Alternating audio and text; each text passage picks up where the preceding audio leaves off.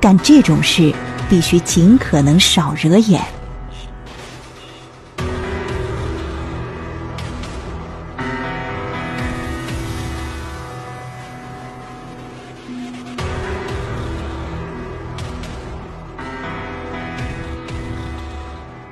故事发生在沙俄时代的彼得堡，我们的主人公叫拉斯科尔尼科夫，他是彼得堡某大学法律系的一名学生。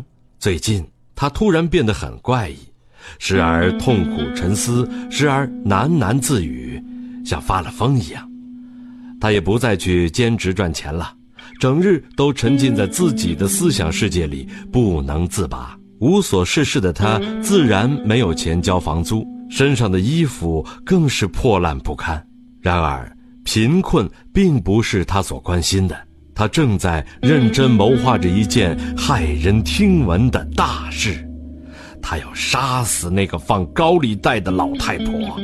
他要借此检验自己的某种思想是否正确。这天，趁着傍晚时分，拉斯科尔尼科夫又打算出去。探查一下情况，为了避开女房东喋喋不休的追债，他从公寓偷偷溜了出来。七月的彼得堡非常热，让这个类似贫民窟的街区到处散发着恶臭。拉斯科尔尼科夫要到附近一幢大房子去，那个放高利贷的老太婆就住在那里。他打算再踩一下点。虽然他对这条路线已经非常熟悉了，甚至计算过从家里走到老太婆的住宅只需要七百三十步，但这些准备还不够。例如，他今天就意识到自己头上那顶奇形怪状的破帽子太显眼了。他心想，干这种事儿必须尽可能少惹眼。离那幢大房子越来越近，拉斯科尔尼科夫开始心慌起来，但他还是认真查看了周边的建筑与地形。这里有个看门人，那里有个楼梯，住在三楼的那个德国人即将搬走。他一边思索，一边上到四楼，老太婆就住在这一层。她六十来岁，瘦小。干瘪，一副病殃殃的样子，可身体的衰弱却摧垮不了这个老妇人对金钱的贪婪。与她住在一起的还有她的妹妹，这就意味着她妹妹外出时，老太婆就会独自在家。那将是拉斯科尔尼科夫实施计划的绝好时机。这是拉斯科尔尼科夫第二次来这里，上次。他来典当了一个金戒指，这一次他打算典当父亲留给他的银表来换取四卢布。他拉了一下门铃，门缓缓打开，老太婆从门缝里打量着他。拉斯科尔尼科夫道明来意后，老太婆放他进来。经过一番讨价还价，贪婪的老太婆给眼前这位年轻人来了个九出十三归。硬生生把拉斯科尔尼科夫四卢布的要价砍成了一卢布十五戈比。你以为我们的主人公会在乎这些？不，他只是想借机查看一下这个一毛不拔的铁母鸡家里的情况。他甚至还试探性的询问这个守财奴是不是常常独自在家。可是。从老太婆那里一出来，拉斯科尔尼科夫就开始自责：“我怎么会有这么可怕的念头？我的良心竟能干这种坏事！”良心饱受折磨的他，失魂落魄地走在街上。随后，他拿着抵押换来的钱，走进了一家酒馆，想借酒浇愁。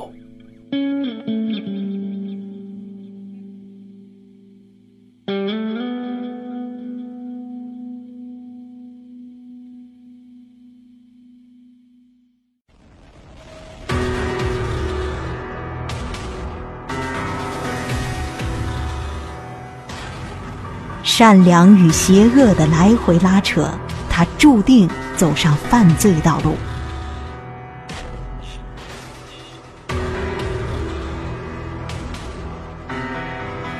在酒馆里，拉斯科尔尼科夫遇见了同来买醉的九等文官马尔梅拉多夫。这个小官吏向拉斯科尔尼科夫倾诉着生活的种种艰辛：贫穷、颓废、官场的羞辱、家庭的折磨。残酷的生活将这个接受过良好教育的孤傲官吏打磨得毫无斗志。他只能用酒精来麻醉自己。作为一家之主，马尔美拉多夫这种消极的生活态度，让整个家庭的处境越来越糟。他的妻子身患重病，没钱医治；他的子女们吃了上顿没下顿，而他的大女儿索尼娅才十六岁，就不得不出卖肉体来补贴家用。总之。马尔美拉多夫是如此可怜无助而又懦弱可恨的中年男人。好心的拉斯科尔尼科夫将这个酒鬼官吏送回家，顺手给他留了一些铜币。第二天，拉斯科尔尼科夫收到了母亲的来信，信中说，他的妹妹杜尼娅将要结婚了。而杜尼亚的未婚夫卢仁打算在彼得堡开办一家律师事务所，正好可以帮助学习法律的拉斯科尔尼科夫。另外，他们母女二人还打算来彼得堡探望他。看完信后，拉斯科尔尼科夫非常痛苦，他才不要为了自己的前途去牺牲妹妹的婚姻幸福，说什么都要阻止这门婚事。但是，身为学生的他又能怎么办呢？他根本没有能力让母亲和妹妹有尊严地活着，甚至他自己还要靠母亲寄来的钱维持生计。他用这个残酷事实来折磨自己，那个杀人越货的念头又开始在脑海里闪现。其实，拉斯科尔尼科夫的本性是善良的。当他看到街上有流氓尾随醉酒的女孩时，他会央求街上的警察护送女孩回家。他在梦中看到农夫把自己的马活活打死时，他会害怕难过，甚至从梦中惊醒。他不断问自己：难道，难道我真的会拿起斧头砍掉他的脑袋吗？路过一滩发黏的温血，撬开锁偷窃。每次想到这里，他就感到无比恐惧和恶心。可是，他昨天又明明借抵押物品的机会去试探过。此时，拉斯科尔尼科夫心里就像有两个小人在打架，一个代表着善，一个代表恶。他痛苦极了，也纠结极了。然而，就在他摇摆不定的时候，得知了一个关于老太婆的消息。拉斯科尔尼科夫在路过甘草市场时，恰巧得知老太婆的妹妹明天六点多钟要出门做生意，这就意味着他企图谋害的老太婆将会独自在家。拉斯科尔尼科夫觉得这是天意，他第一次典当完戒指后，就有了谋害老太婆的想法。当天，他又恰巧听到一个大学生和军官正在谈论那个贪婪的老太婆。那个大学生说：“我真想杀死这个该死的老太婆，抢走她的钱。我向你保证，我绝不会感到良心不安。”他给出的理由是。杀死一个对大家都有害的老太婆，拿走她的钱，用来为大众谋福利，就可以使几千条性命免于疾病和离散。这种言论与拉斯科尔尼科夫一拍即合。从此，这个念头就开始在他心里生根发芽。而今天，他又偶然得知老太婆独自在家的时段。一切都是那么巧合，仿佛冥冥之中有上天在安排。此时，他心中代表恶的那个小人儿开始攻城拔寨了。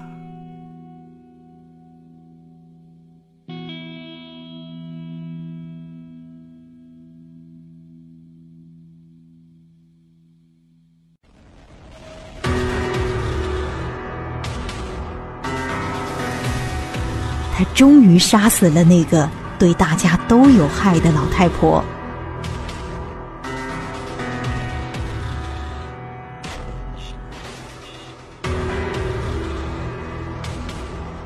事实上，这几天拉斯科尔尼科夫的状态并不好，他正在发烧，再加上良心的折磨，弄得他心情沉重。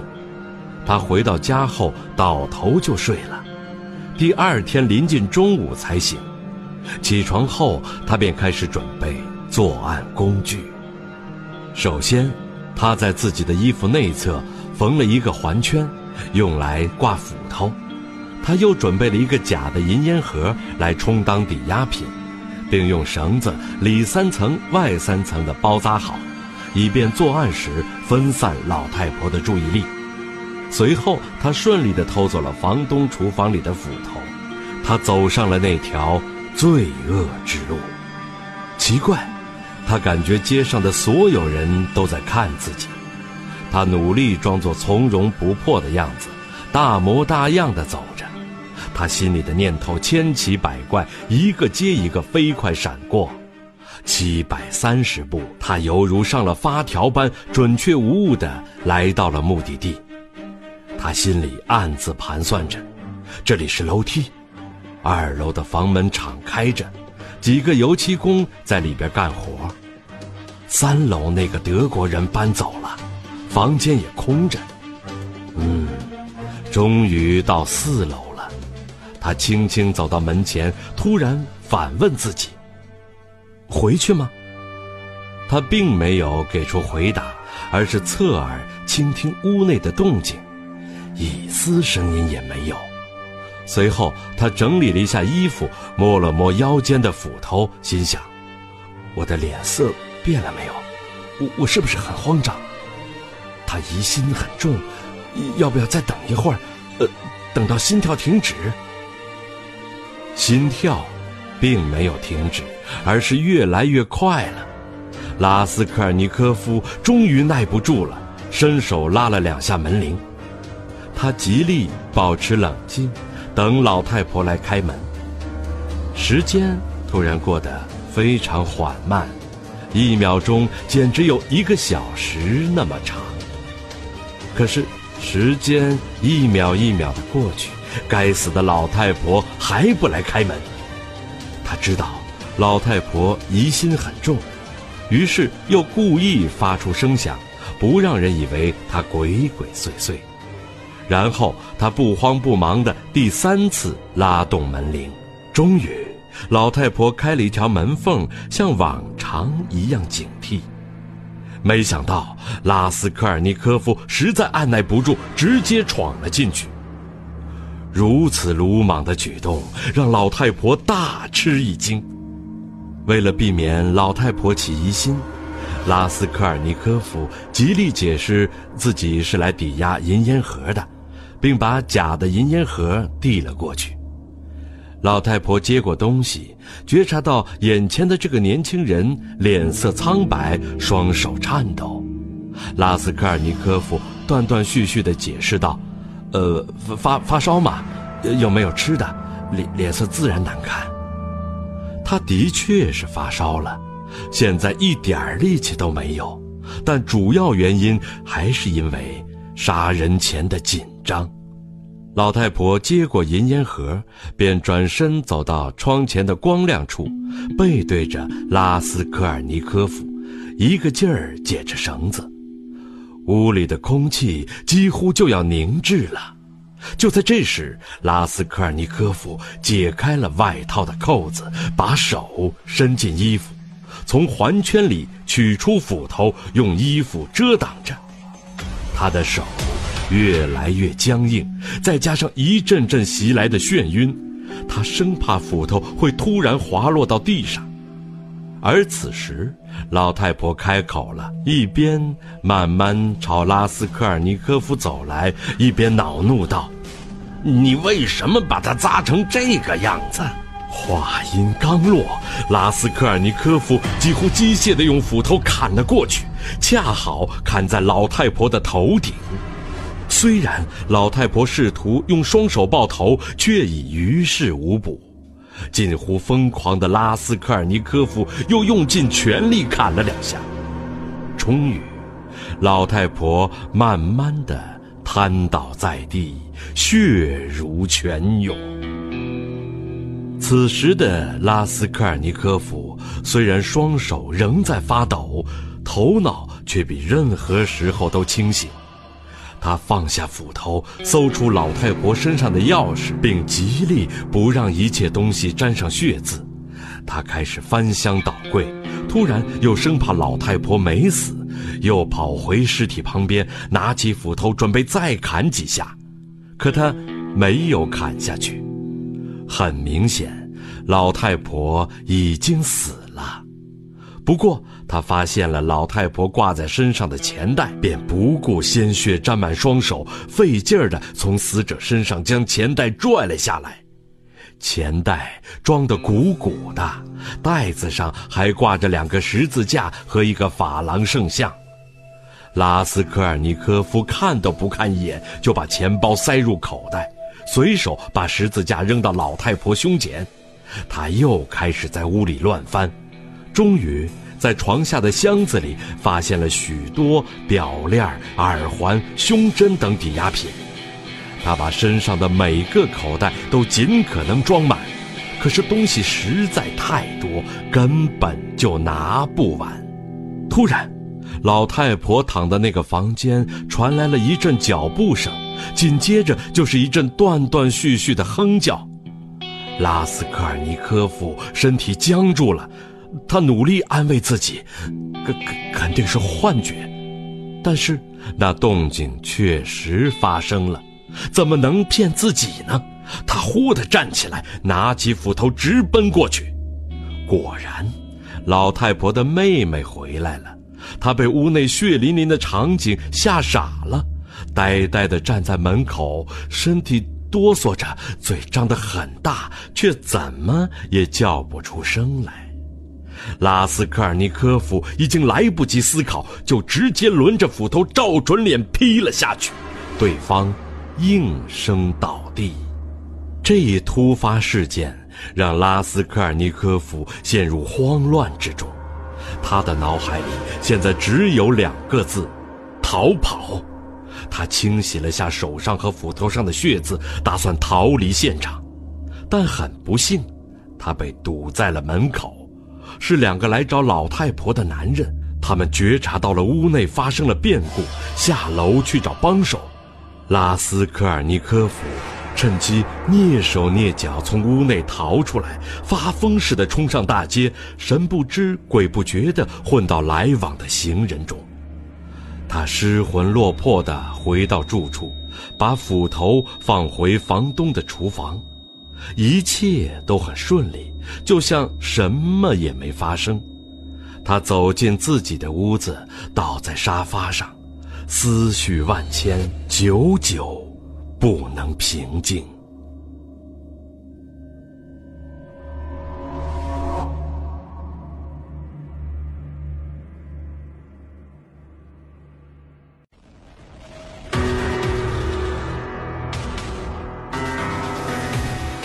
杀人之后悲喜交加，一切都值得怀疑。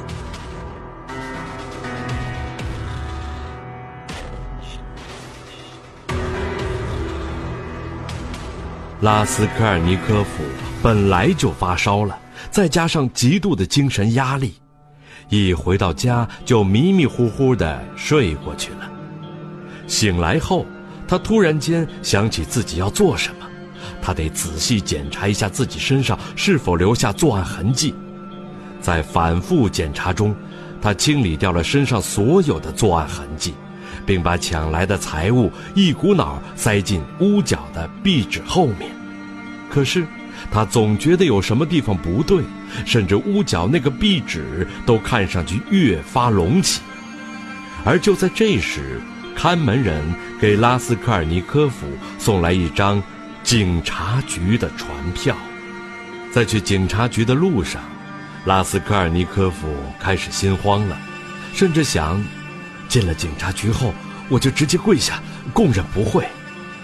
然而到了警察局，他才明白，这只是一个追索债务的传票。原来，他的房东为了追索债务，把他告到了警察局。他写了保证偿还债务的字据后，就可以离开了。但拉斯科尔尼科夫并未着急离开，因为警长正在和同事们探讨昨天发生的那起入室抢劫杀人案。做了亏心事，就怕鬼敲门。拉斯科尔尼科夫一方面由于发烧，另一方面因为心中有鬼，表现得有些异常，甚至差点昏倒。警长只是出于礼貌问他怎么了，拉斯科尔尼科夫便开始怀疑警长是不是觉察到了些什么。他突然有种自首的冲动，但他最终还是冷静下来。匆匆离开了警察局，他要回家去，要把那些赃物处理掉，把它们扔到河里，或者埋在什么地方，或者干脆随便丢掉。总之，要尽快把它们销毁。他最后选择把赃物压在一个大石头下面。一切办妥后，拉斯科尔尼科夫神经质地笑了起来，罪证消灭了。有谁有谁会想到这块石头底下藏着赃物？事情结束了，一股久违的喜悦涌上心头，仿佛马上就可以开始新生活一样。可是，那磨人的焦虑才下眉头，又上心头。杀人之后，拉斯科尔尼科夫。开始对周围的一切产生憎恨的反感，即便是与老朋友拉祖米星聊天，也不能让他平静下来。忙碌了一天的拉斯科尔尼科夫回到家后，依然倒头就睡，在睡梦中甚至出现了自己被调查、被追捕的幻觉。他已经病得太厉害，完全不省人事了。好在拉祖米星和房东的女仆一直在照顾他，在这期间，拉祖米星和前来给拉斯科尔尼科夫看病的医生谈论起老太婆被杀的事情。据说凶手是两个在门口打闹的油漆工。拉斯科尔尼科夫听到这话，感到万分痛苦。他知道那两个油漆工是在替他顶罪。就在他们激烈讨论的时候，拉斯科尔尼科夫妹妹的未婚夫卢仁找上门来。为了和大家套近乎，卢仁卖弄着自己的学问。他对彼得堡所出现的改革、新事物和新思想都充满期待。可是，年轻的拉斯科尔尼科夫和拉祖米星却对他嗤之以鼻。他们已经厌恶了这些老生常谈的闲扯。因为衰老的俄罗斯缺的不是高谈阔论，而是实干精神。拉斯科尔尼科夫一开始就对道貌岸然的卢人心生厌恶，尤其是想到他以妇人自居羞辱妹妹的场景，更是愤怒不已。终于，拉斯科尔尼科夫忍无可忍，索性将房间里的人全部赶走了。可是。大家刚走，拉斯科尔尼科夫就挣扎着出了门。他还是想去了解一下老太婆案件的最新动向。在酒馆里，他焦急地翻看着报纸，终于找到了有关老太婆的消息。此时，警察局的文书扎苗托夫在他身边坐了下来。文书前几天去探望过他，还一直说想和他交朋友。但拉斯科尔尼科夫非常讨厌文书，他明白，前几天文书是打着探望的幌子来搜查屋子，这会儿文书出于友好搭讪道：“您在看什么报？”说者无心，听者有意。拉斯科尔尼科夫认为这是文书对自己的试探，便略带挖苦地回应道：“您急于想知道我在看什么消息吗？我在寻找谋杀一位官太太的消息。哦，就是那个老太婆嘛。您还记得吗？在警察局里，他们谈起她的时候，我还昏倒了。现在您明白了吧？”拉斯科尔尼科夫一边以低沉的声音悄声说着，一边把脸几乎贴到文书的脸上，眼睛直勾勾地看着他。这个怪异的举动让文书有些吃惊。您不是发疯，就是……文书没把话说完，仿佛一瞬间怀疑过拉斯科尔尼科夫就是凶手，但随后又把那个念头打消了。两个人沉默了好久，文书知道拉斯科尔尼科夫是法律专业的学生，就想用犯罪心理学的话题打破尴尬的气氛。当他们谈到罪犯在作案过程中内心惊慌的问题时，文书无意间又提到了老太婆的案件，这极大的刺激了拉斯科尔尼科夫，他认为这是对自己赤裸裸的挑衅与试探。他像是赌气一般，开始神经质地向文书暗示自己的作案细节。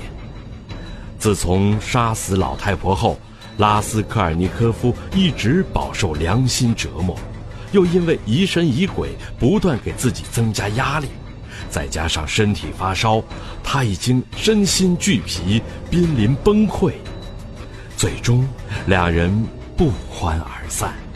拉斯科尔尼科夫。从酒馆出来，昏昏沉沉地走在大街上，鬼使神差的，他来到了老太婆那所房子的大门口。他上到四楼，打算再看看那间房子，可是房内空空如也，只有两个工匠一边闲聊一边干活。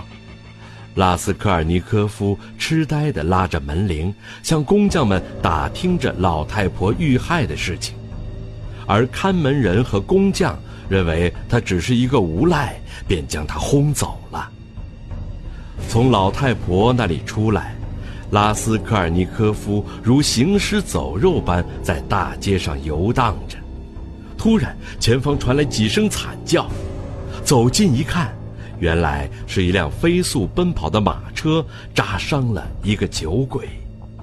天哪！那酒鬼竟然是他的朋友，没错，就是上次在酒馆向他倾诉生活种种艰辛的颓废文官，拉斯科尔尼科夫请求大家帮帮忙，救救这个文官。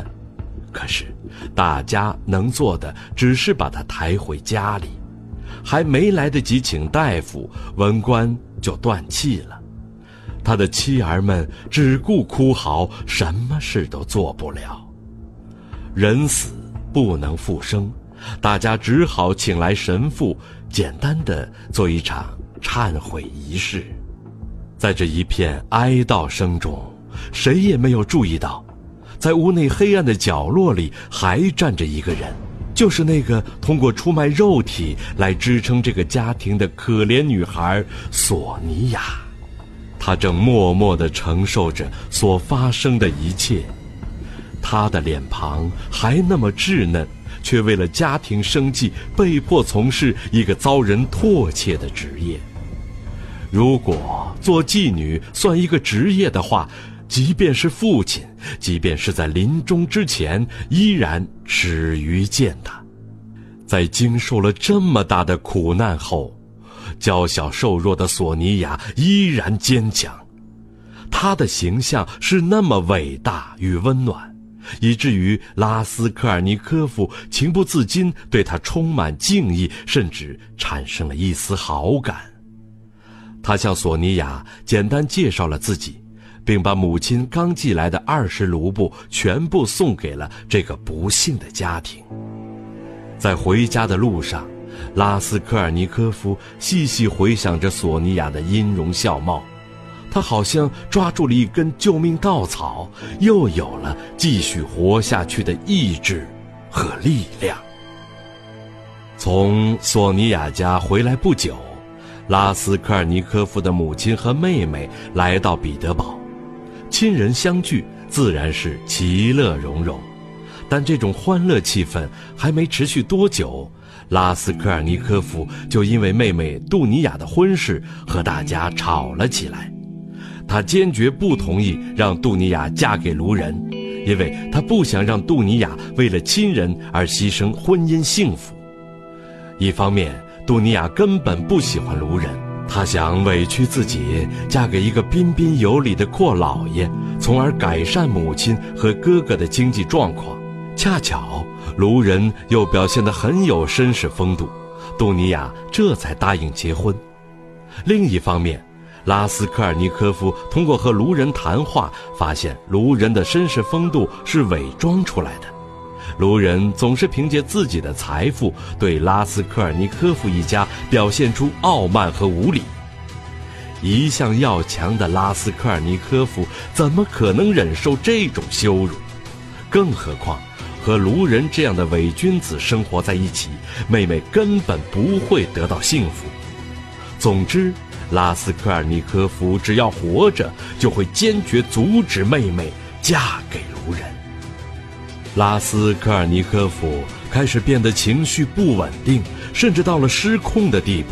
而大家一直以为他只是因为发烧和受了刺激，于是就劝阻他们母女暂时别提结婚的事儿，让拉斯科尔尼科夫好好休息一段时间。但是杜尼娅和卢仁已经订婚了，这件事儿根本就躲不开。卢人也非常讨厌拉斯科尔尼科夫，他知道拉斯科尔尼科夫会阻止杜尼娅嫁给自己，于是他就写信给杜尼娅，希望避开拉斯科尔尼科夫来和他们母女探讨一下结婚的事儿。但杜尼娅还是执意让哥哥来参加讨论，他想让哥哥和卢人当面对质，因为他还是不相信卢人会伪装成绅士来骗自己。当然，如果情况属实，他就和卢人断绝关系。接下来，拉斯科尔尼科夫将会采取什么措施阻止妹妹的婚事？此外，拉斯科尔尼科夫真的就没有留下任何作案痕迹？他能顺利逃离法网吗？他能经受得住良心的折磨吗？敬请期待《罪与罚》。下部。